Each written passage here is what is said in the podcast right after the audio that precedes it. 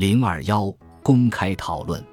自一九二二年起，除艾玛·荣格和托尼·沃尔夫外，荣格还跟卡利·拜恩斯和沃尔夫冈斯托克迈尔就如何处置新书的问题进行了大量的讨论，主要是围绕着是否有可能将它出版。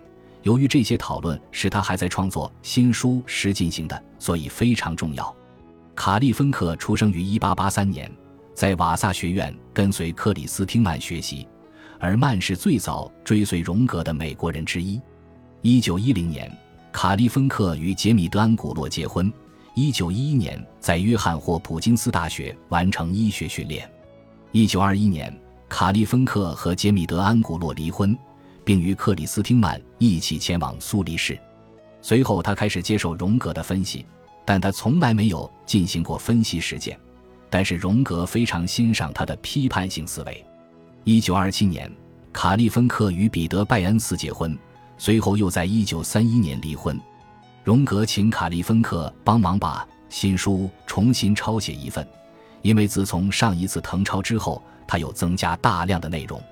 卡利芬克从1924年到1925年一直在做这项工作，而荣格在这段时间去了非洲。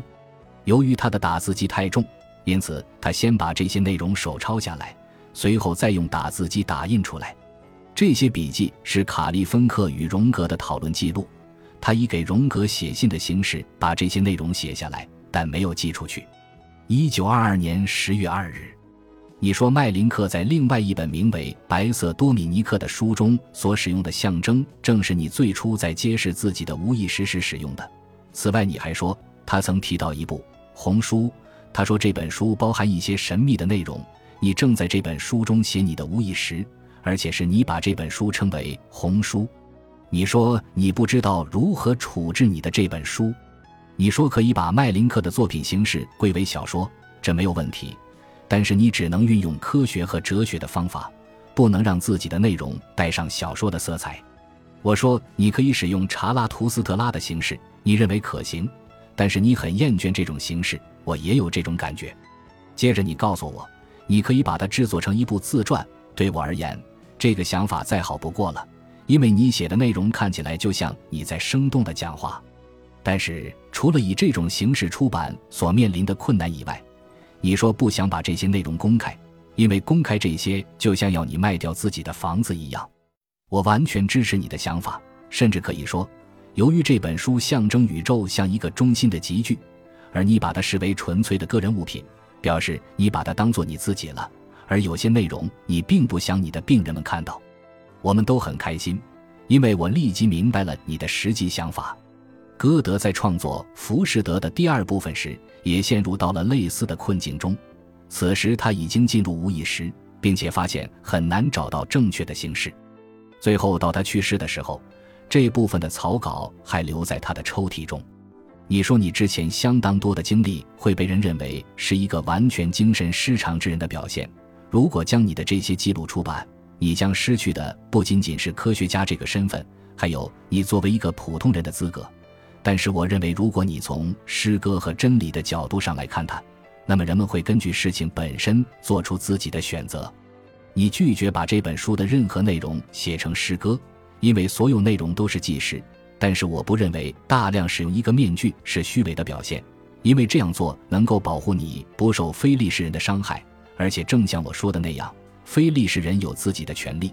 你面临的选择可能是成为一名疯子。而非利士人是一群经验不足的傻瓜，他们只会选择伤害你。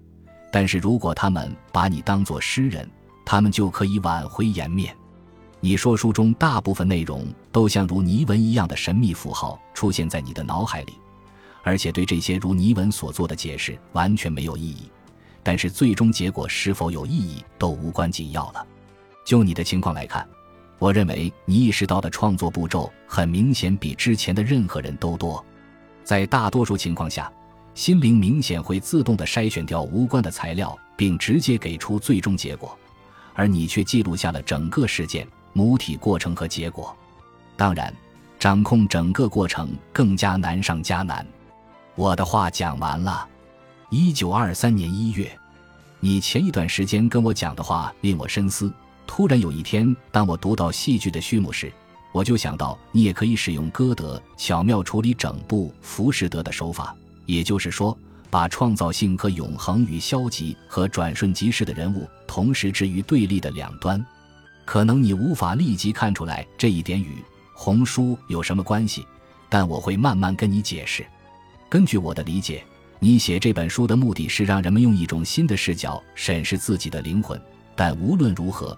有很多内容已经超出了一般人的理解范围，就像你在自己生命中的某一时期也几乎无法理解它一样。这样看来，这本书就是你奉献给世界的一颗珠宝，不是吗？我的观点是，我们需要给它一定程度的保护，免得它会被随手扔到臭水沟中，最终被那个奇怪老土的犹太人利用。在我看来。你能提供的最好保护，就是把这本书本身纳入到展示那些试图攻击它的不同力量上。你在任何情境下都能辨别是非黑白，这是你最大的天赋之一。所以，对于大多数攻击这本书的人而言，你比他们更加知道他们想破坏的是什么。你能不能不要以彼之道还施彼身？或许你在序言中就是这么做的。或许你在面对公众时会采取这样的态度：要么接受他，要么放弃他，要么祝福他，要么诅咒他。你们怎么选择都无所谓，这都没问题。无论在什么情况下，真理是永远不会被磨灭的。如果不耗费你太多的精力，我希望你在做一些其他的事情。一九二四年一月二十六日，你在前一天晚上做了一个梦，你梦到我以伪装的形式出现。准备去誊抄《红书》，你一整天都在思考这个梦，尤其是在见我之前，你在和沃顿博士分析的时候。正如你所说，你已经决定将《红书》呈现的所有无意识材料都交给我，想看一看我作为一个局外人和不带偏见的旁观者对这本书有什么想法。你说托尼已经与这本书融为一体，除了对出版这件事情不感兴趣之外。也没有兴趣把它变成一种可以使用的形式，他已经迷失在你所说的翩翩飞舞中。至于你自己，你说你一直知道怎么应对自己的想法，但是你在这里却束手无策了。当你接近这些想法的时候，你已经完全陷入其中，无法自拔，而且对任何东西都没有把握了。你很确定有些内容非常重要，但你却找不到合适的形式，就如你所说的。现在他们看起来就像从精神病院中冒出来的一样，所以你安排我誊抄《红书》的内容，而这些内容你在此之前已经誊抄过一次，但是自从上次誊抄完之后，你又增加了很多内容，因此你想再把它重新誊抄一遍。在我誊抄的过程中，你会向我解释里面的内容，因为你说只有你能够理解里面几乎所有的内容。这样下来。我们可以就很多从来没有在分析过程中出现的问题进行探讨，我就在这个基础上可以理解你的想法。你又告诉我了一些你自己对红书的态度。你说有些内容严重伤害了你对事物适合性的感觉，但是当他们到来的时候，你又不能弃之不顾，因而你开始遵循自愿原则，也极不做任何修正。你一直坚持这么做下去。有些图片看起来非常幼稚。但这就是他们本来的样子，各式各样的人物都在说话，如以利亚、天父腓利门等。但你认为所有这些都应该是你所称为的上主？你很确信天父腓利门还启示过佛祖、摩尼、基督、穆罕默德？据说所有这些人物都跟神有过交流，但是其他人物把自己认同为神，而你对此坚决否认。你说认同神根本不适合你。